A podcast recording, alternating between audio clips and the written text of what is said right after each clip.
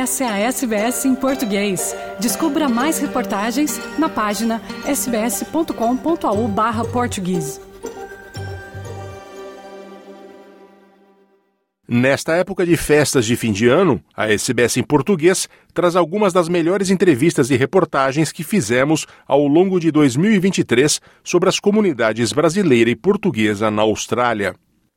Hoje traremos a entrevista com a renomada chefe brasileira Ieda de Matos, que esteve na Austrália para promover a gastronomia do Brasil e, em particular, a da Chapada Diamantina, sua terra natal. Nesta conversa com o jornalista Fernando Vives, Ieda nos lembra que toda comida tem, por trás, uma história e personagens. Chora ao lembrar do racismo que já sofreu na profissão e conta como se adaptou para suportá-lo. Também dá conselhos aos jovens chefes.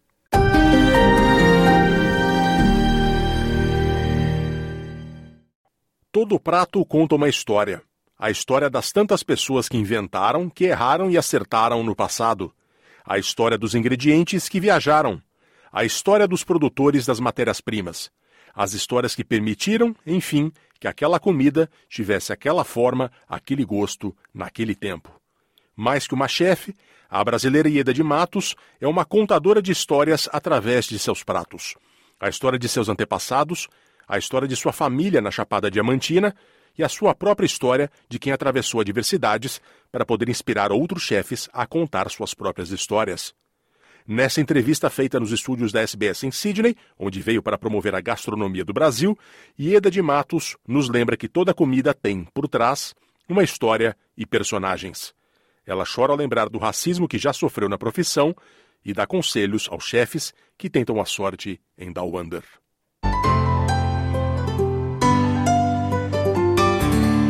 Olá!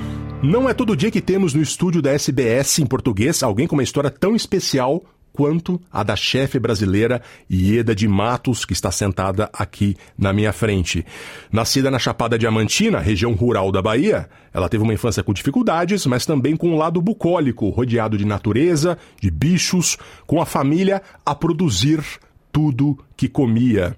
Ieda só provou comida feita com gás de cozinha já moça. Ela morou em Utinga, na Bahia, também em Salvador, e entre muitas idas e vindas, foi a São Paulo para ficar já depois dos 30 anos de idade. Ali passou a praticar profissionalmente tudo que aprendeu com familiares na cozinha.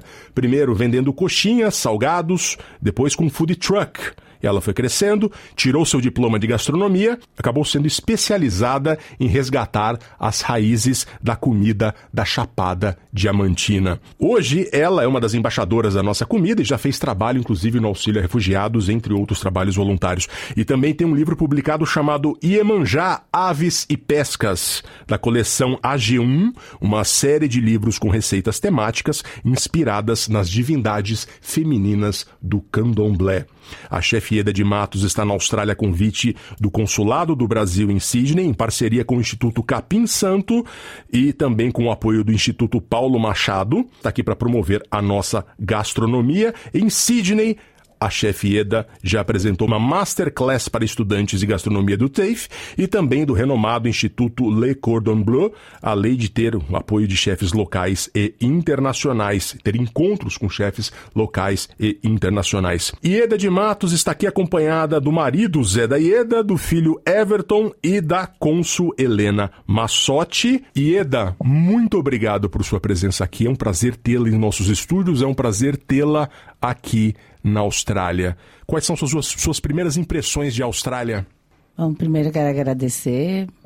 Bom dia a todos. Muito obrigado pelo convite, Fernando.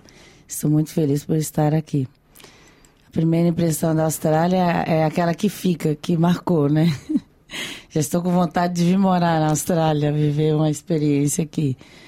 É impactante, assim. Eu tinha uma outra visão da Austrália, né? De eu me senti acolhida, eu me senti em casa. A comida eu ainda não, não conheci muito, porque várias atividades eu ainda não saí, mas eu vou fazer esse tour durante esse final de semana que vou passar aqui no sábado e domingo. Mas eu observo nos supermercados, por exemplo, ingredientes de produtores locais, a qualidade dos ingredientes.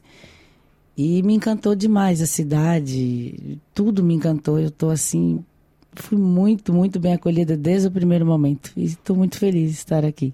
Que bom, é assim que a gente gostaria que você se sentisse. Ieda, em todas as suas falas, você deixa muito claro que cozinhar não é apenas um ato de comer, né? É, que tem muito mais coisas por trás disso. Eu queria, por gentileza, que você se aprofundasse nesse tema. É, o que é cozinhar para Ieda de Matos? O que é comida para Ieda de Matos? Comida para mim, cozinhar é um ato sagrado. Eu gosto sempre de voltar à minha infância, né? Lembrar de, dos momentos que passei com a família. Como eu sou de uma família grande, de três irmãos, por mais que, que a gente tivesse uma vida simples, na hora da refeição estava todo mundo junto. Então eu lembro de minha mãe chamando um por um, era todo mundo sentado no mesmo horário, todo mundo junto. As refeições sempre foram feitas dessa dessa mesma forma, né? Era um ato sagrado mesmo. E cozinhar é um ato sagrado, porque o cozinhar também é um, é um ato sagrado.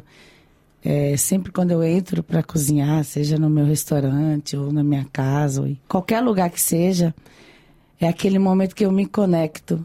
Eu gosto de, de me conectar com o alimento, com a história, com tudo aquilo que eu estou fazendo, esquecer a minha vida particular. Eu sempre costumo dizer que eu deixo ela para fora do estabelecimento. Então, Aquele momento para mim é muito sagrado em que você vai se conectar com o alimento para passar a sua energia, porque o alimento ela recebe uma energia boa, né? Então, quando você termina as preparações, isso tudo reflete na comida.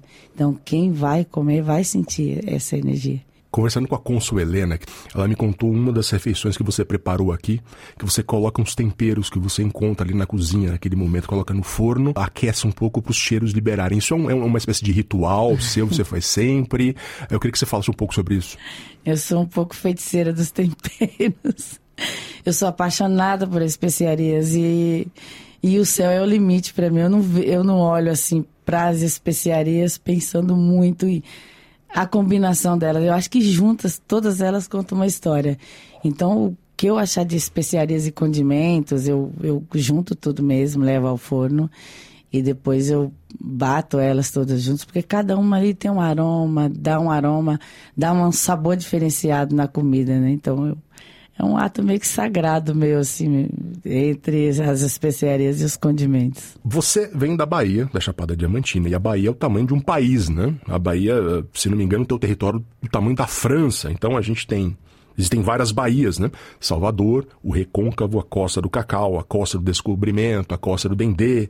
Tem Cerrado um pouquinho, tem Caatinga e tem a Chapada Diamantina que é a região de onde você vem. Quais as diferenças da comida da Chapada em relação, por exemplo, à comida de Salvador, que eu imagino seja a comida baiana mais difundida no Brasil?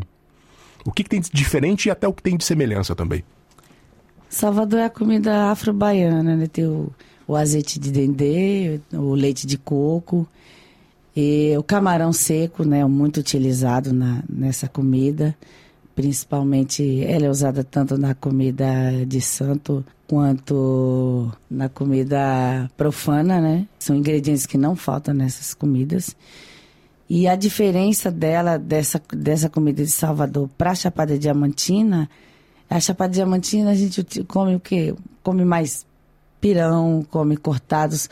Os cortados que eu chamo são picadinhos, como as pessoas falam, né?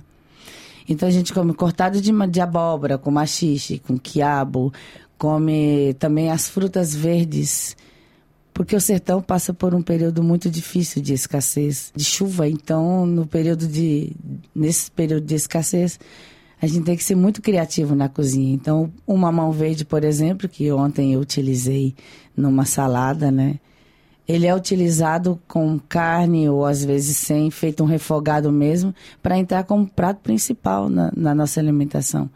E uma das coisas também que a gente utiliza muito é a palma, né? É uma espécie de cacto, muito utilizado também na nossa alimentação. Então a gente utiliza a banana verde, que é um, representa muito, muito a Chapada Diamantina. Tem um prato específico chamado godó de banana verde. Então a gente tem que ser muito criativo no sertão para utilizar esses ingredientes. E a diferença é essa: o leite de coco, utilizava-se leite de licuri, ao invés do coco normal, né? E Salvador já usa o leite de coco normal, como o dendê, e nós não tinha o hábito de usar o dendê. Era muito difícil. Inclusive, eu conheci o dendê já com meus 12 para 13 anos. No jantar que você serviu à imprensa, você colocou a mandioca como carro-chefe de todos ali, né? Tinha, tinha, tinha, uma especialidade, tinha um pouquinho de mandioca em todos os pratos. Por que você escolheu a mandioca como elemento fundamental da, da comida brasileira? Assim, o, o que ela representa para você? A mandioca representa vida para mim. Como dizia o Câmara Cascudo, a mandioca, e ele deu esse nome para ela, a mandioca é a rainha do Brasil, né? Então a mandioca ela faz parte da alimentação, eu acredito que a grande maioria dos brasileiros, né? E é um alimento de resistência e subsistência. E a mandioca, acho que foi um dos primeiros alimentos que eu provei na minha vida, porque eu como mandioca desde sempre. Foi o primeiro alimento que, inclusive, meu pai ensinou a cultivar, a plantar, a colher. E a mandioca faz parte realmente da minha vida, da, da alimentação do brasileiro. Ela entra como um produto que se deriva, né? Tem vários derivados da mandioca, então ela entra como uma farofa, ela entra como sobremesa, como, como caldos, como pirão, como mingau. Então ela alimenta a grande maioria dos brasileiros, porque ela, ela entra nas preparações de várias formas. E a mandioca é é resistência mesmo, um alimento nosso, indígena. Quando eu cheguei ao mundo, né, a mandioca já existia e viva a nossa, nossa ancestralidade e os nossos irmãos indígenas. Você manifestou preocupação de que a comida da Chapada a tradicional, a que você cresceu junto, ela tem sumido, né? Porque por conta de toda a industrialização profunda, ela também chegou em todas as regiões. Isso está começando a ser revertido ou você ainda tem preocupação de que é preciso ter essa resistência para a comida local, para a comida tradicional? É, antes de abrir Casa de Eda, né, eu já estava já com a Casa de Eda preparada para fazer a abertura e eu resolvi fazer uma pesquisa na Chapada para saber sobre essa como estavam nossos pratos, né? Se eles estavam fluindo mesmo dentro da gastronomia e até para na parte mais turística da, da Chapada Diamantina. E eu fiquei muito triste porque existem alguns pratos que já estão em extinção, como o arroz de garimpeiro e o próprio godó mesmo, que é um prato que representa muito a Chapada Diamantina. Eu senti uma certa dificuldade de encontrar. A galinha de parida, que é um prato também que me representa muito. E isso me entristeceu um pouco porque a comida ela faz parte da história. Né? Então, quando a comida local ela desaparece, como vamos contar uma história sem falar de comida? Não tem como. E a comida ela é cultura, ela é história. E isso me, me deixou bem triste e foi uma das causas que eu resolvi colocar a comida da, específica da Chapada Diamantina dentro de São Paulo. E a nossa comida ela é desconhecida principalmente a, a, da Chapada Diamantina. Uma comida que sofre estereótipos como uma comida gordurosa, pesada. Nós utilizamos bastante carne de sol nas nossas preparações. Isso foi um ponto também que me pegou para para difundir essa gastronomia, né? Falar sobre ela. E quanto à comida ter esses estereótipos de pesada e gordurosa, eu acho que cabe a mim como uma, uma cozinheira e chefe de cozinha fazer alguns ajustes, né, de refinamentos, de técnicas também, além das nossas técnicas ancestrais que temos, algumas outras técnicas e dar esse refinamento, talvez que que ela precisa, que para mim ela é linda do jeito que é, que ela chega no prato, mas talvez esse pou, pouquinho mais esse refinamento para deixar o simples e sofisticado. Existe uma grande chance de que o ouvinte ou espectador dessa entrevista, né, a gente vai estar tá publicando tanto em podcast, vai para o programa no rádio também e também depois em vídeos. Existe uma grande chance de que o, o ouvinte, o espectador, esteja nos ouvindo ou vendo via telefone celular. E tem alguma chance também de que o esteja fazendo enquanto almoça, ou janta, ou toma café da manhã. Curiosamente, você costuma dizer que o telefone celular é o grande inimigo do chefe. o que você quer dizer com isso? Eu sou um pouco, assim, difícil para falar sobre celular. Ontem eu estava até comentando, né? Estava conversando com, com alguns brasileiros que é, eu sou um pouco fora da caixa, sou um pouco caipira, vamos dizer assim, que eu, eu utilizo muito pouco celular e realmente eu acho ele inimigo, ele dispersa demais a gente, né? E em alguns momentos eu sei que é necessário a gente utilizar, é, é de grande importância, mas eu acho que ele dá uma dispersada um pouco, talvez, principalmente na cozinha, né? E me incomoda um pouco quando eu estou cozinhando e, e tem alguém na cozinha presente utilizando o celular, eu acho que e eu volto a falar, eu acho que a conexão com a cozinha e o alimento não é hora para isso. Eu acho que meu pai costumava falar que tudo demais é sobra, então eu acho que tem a hora certa do celular, a hora certa da, da conexão com a cozinha, com o alimento, né? É saber separar um pouco do o, o joio do trigo, é isso. E quando você mudou da Bahia para São Paulo, você começou a fazer sucesso com sua coxinha, com bolo, com quitutes, né? Foi o primeiro momento ali que você viu que, que a coisa começou a engrenar. Eu queria que você falasse sobre esse período da sua vida. O que dessa época foi importante para a Ieda de hoje? A coxinha entrou na minha vida num momento assim de extrema importância. Eu vim carregada de sonhos para São Paulo, né? Quando eu vou, resolvi voltar, eu não tinha nem o meu ensino médio completo. Então aquilo ali foi um divisor de águas para mim quando eu cheguei, que foi impactante. Eu senti a necessidade de uma formação, que eu, eu teria que voltar aos estudos. E voltei para a escola normal e eu ficava pensando, e agora? Eu vou terminar meu ensino médio e o que, que eu vou fazer? Eu preciso de fazer alguma coisa para poder pagar minha faculdade, que eu já... Eu tenho uma tia que mora comigo até hoje, minha tia Maria está com 82 anos, e ela sempre me disse, você só vai dar um passo na vida estudando. Mesmo ela sendo semi-analfabeta, ela me falava isso. E marcou para minha vida aquela ali. Você só vai conseguir fazer alguma coisa diferente e se destacar, ter uma profissão estudando. Fora isso, não tem como você conseguir. E então eu voltei determinada para São Paulo a terminar meus estudos. E a coxinha foi um dos praticamente foi o alimento que eu comecei a minha história para sonhar em chegar na faculdade.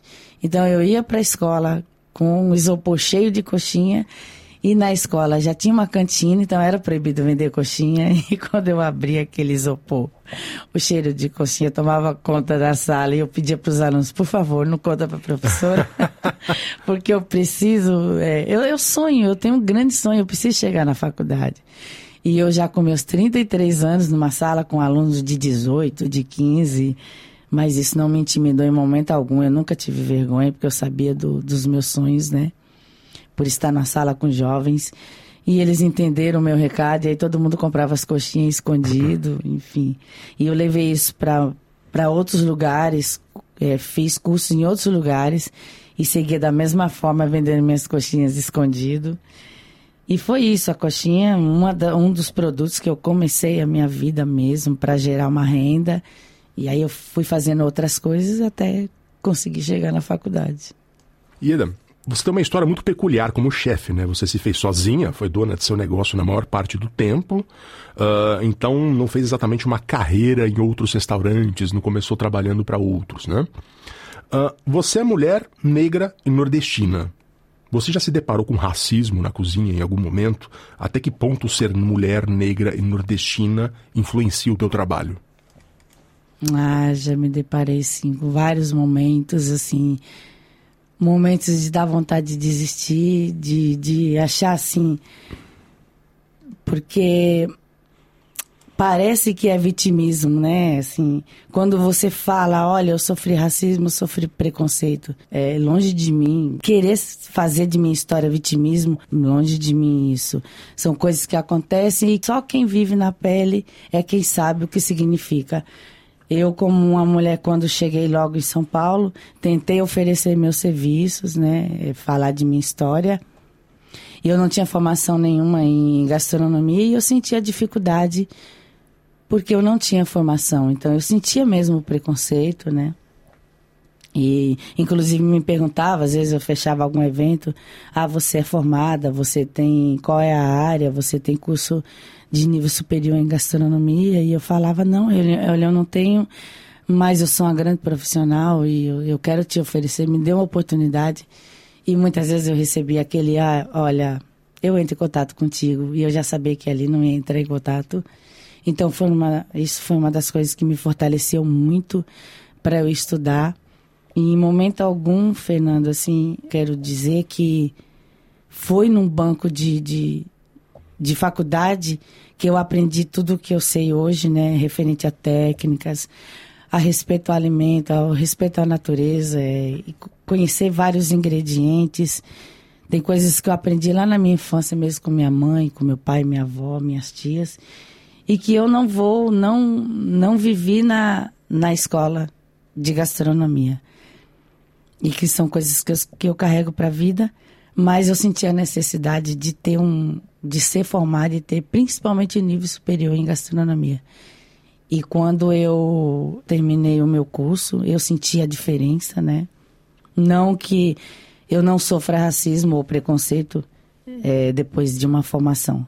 Passei sim por alguns momentos, inclusive no restaurante, é, das pessoas, algumas pessoas terminarem sua refeição e, e mandarem me chamar e agradecer. Agradeço a chefia que a comida estava maravilhosa. Ou seja, ela não pode ser a chefia, né? Então, no começo foi bem duro para mim, assim, eu, eu cheguei a chorar muito, muito. Desculpa. E ainda ocorre? Não, dificilmente. É. Desculpa. Imagina, você não tem que pedir desculpa por isso. Hoje bem menos, né? Porque eu me fortaleci, né? E é, eu entendi o meu papel, né? Quanto mulher negra nordestina e eu realmente aprendi a ter uma postura, né? De como mulher, né? Que ser mulher na cozinha já é uma coisa difícil. E quando você fala de uma mulher sertaneja negra, tudo se torna mais difícil ainda, né? E, e qual é essa postura? eu de verdade fiquei uma mulher mais dura, assim.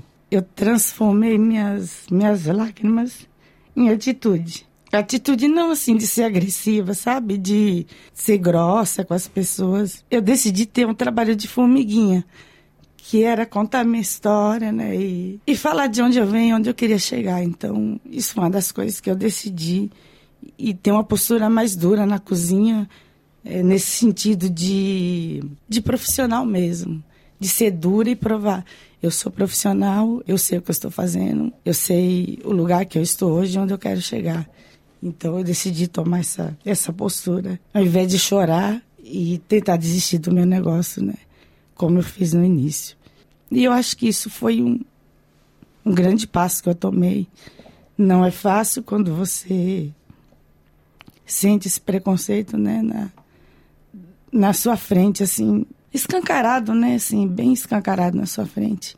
Mas isso, eu costumo falar também que as coisas ruins também fortalecem. Eu me fortaleci muito durante esse, esses anos e tenho certeza cada vez mais do caminho que eu quero trilhar, né? Onde eu estou chegando realmente falar de uma comida, de uma história, de, de onde eu venho. Eu não venho de cozinhas renomadas, de chefes renomados com, com essa experiência. De, a minha bagagem é outra. Eu venho de cozinheiras de fogo a lenha, de cozinheiras que eu admiro muito, de cozinheiras que deram a base para que eu me tornasse uma Ida de Matos hoje.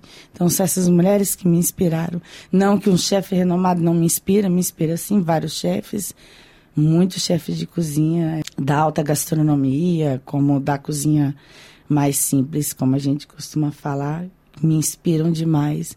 Mas a base da minha cozinha vem dessas mulheres que, que lutaram mesmo e que começaram a vida na cozinha desde meninas ali, aprenderam com suas mães, com suas avós.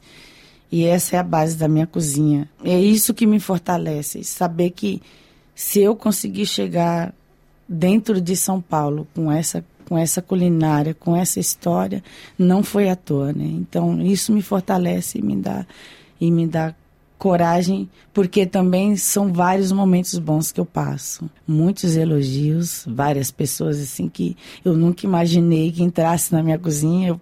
Ficou no sonho. Será que um dia eu vou ver tal chefe dentro da minha cozinha, vai experimentar minha comida? E hoje eu sei que já comeu a minha comida e, e às vezes eu sento até a mesa para bater um papo com esses chefes, entram no meu restaurante. E isso me deu a certeza de que é um trabalho mesmo que deve ser feito com paciência, com cuidado, né? E, e, a minha função é como cozinheiro, chefe de cozinha, é falar da minha história, é divulgar a minha cozinha mesmo e passando, passando por os momentos bons e ruins e sabendo o que que você vai aprender com aquilo.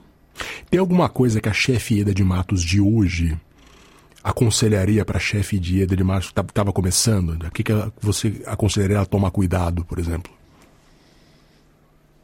É perseverança mesmo, né? Ter, ter coragem, ter atitude, né? E acho que não fraquejar mesmo. Em alguns momentos eu fui bem, bem frágil, bem deixei realmente a emoção tomar conta, né? Pensei em desistir realmente várias vezes porque eu achava muito pesado para mim. Eu falava, eu acho que eu não sei até que ponto eu suportaria tudo isso, né? Esse, esse conselho eu daria: ser forte e corajosa. Isso é uma das coisas que que eu acho que precisa, né? Ieda, por último, para encerrar, a cozinha é um dos lugares favoritos dos brasileiros na Austrália, para conseguir ficar na Austrália, para, enfim, ter uma vida aqui. Sei que você conheceu alguns de nossos grandes chefes aqui no, no, no, que seguem carreira na Austrália, alguns chefes brasileiros, e há muitos outros estudantes de gastronomia. Uma grande parte da nossa audiência é de chefes que estão aqui estudando ou que já estão nas cozinhas, etc. Na opinião da Ieda, o que um chefe precisa ter de especial para ele ser bom? É uma pergunta bem complexa. Eu imagino. Bom, eu costumo dizer, a minha cozinha ela é muito autêntica, ela é muito raiz, é a cozinha de afeto, né? Eu acredito muito que a cozinha necessita desse, dessa... Eu, eu, eu costumo falar, dar um, um passinho para trás, sabe? Buscar afetividade. Quem foi sua avó? O que ela fazia? E sua mãe, quem foi, o que é a cozinha para você, o que significa, o que é o produto, o que é o alimento, quem plantou o alimento que você colheu, que você está manipulando ele, está cozinhando, quem está por trás dessa cadeia. Você já foi visitar o produtor, sabe como é o trabalho dele, o que é cuidar de uma terra, o que é colocar uma semente, ver ela germinando, quem está cuidando disso. Então, acho que essa nova geração aí está está indo muito bem, né? Eles acredito que estão dando uma virada aí de chave, tendo esse olhar mais para dentro. Nós precisamos olhar para dentro, né? Não esquecer nossa ancestralidade, né? Como foram as nossas cozinhas, quem começou a nossa história. Eu acho isso muito importante. É, seguir adiante, mas também dar um passinho para trás, não, não esquecer de sua história, né?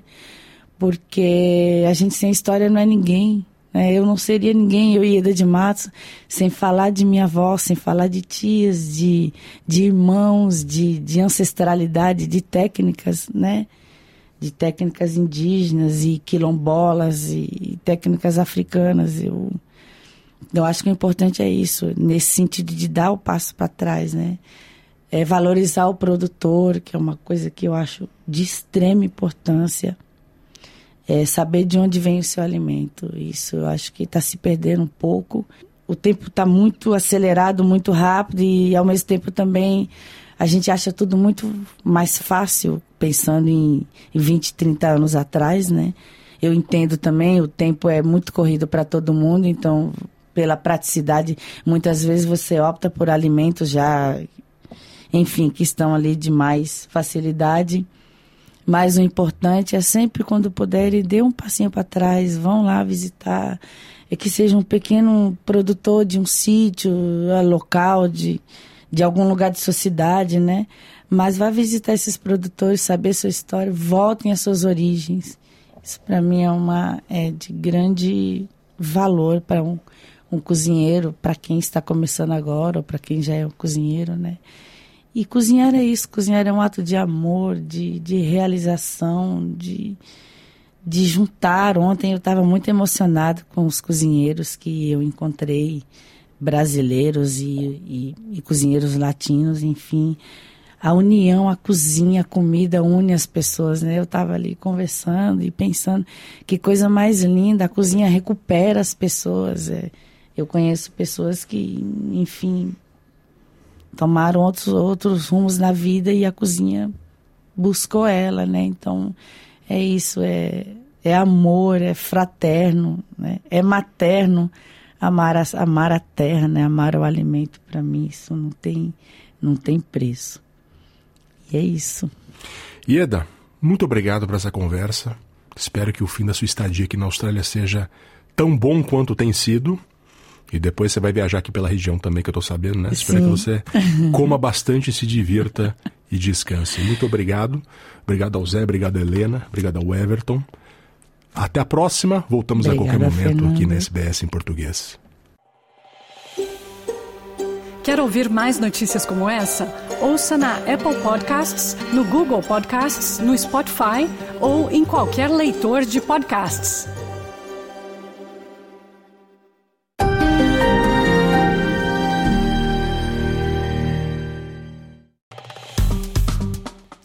Curta, compartilhe, comente.